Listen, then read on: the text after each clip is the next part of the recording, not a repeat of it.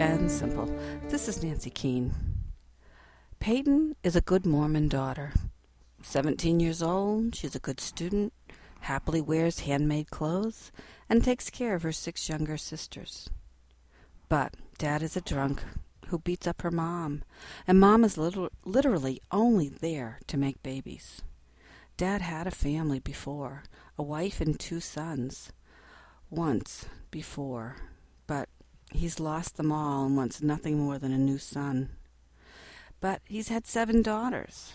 And then Peyton meets Derek. Derek teaches her to drink, to kiss, to feel pretty, and Derek almost, just almost, gets her virginity. Dad finds out, and suddenly Peyton is sent to her Aunt J's ranch in Nevada for the summer. Aunt Jay is strong, independent, and definitely not Mormon. She teaches Peyton to drink coffee, to drive a car, to wrangle cows, and all about real love.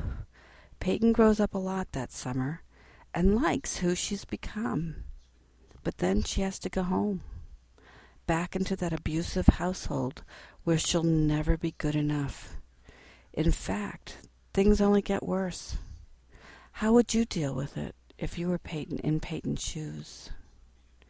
Burned by Ellen Hopkins, Margaret K. McElderry Books, 2006. Book Talk by the Colorado Blue Spruce Young Adult Book Award Committee.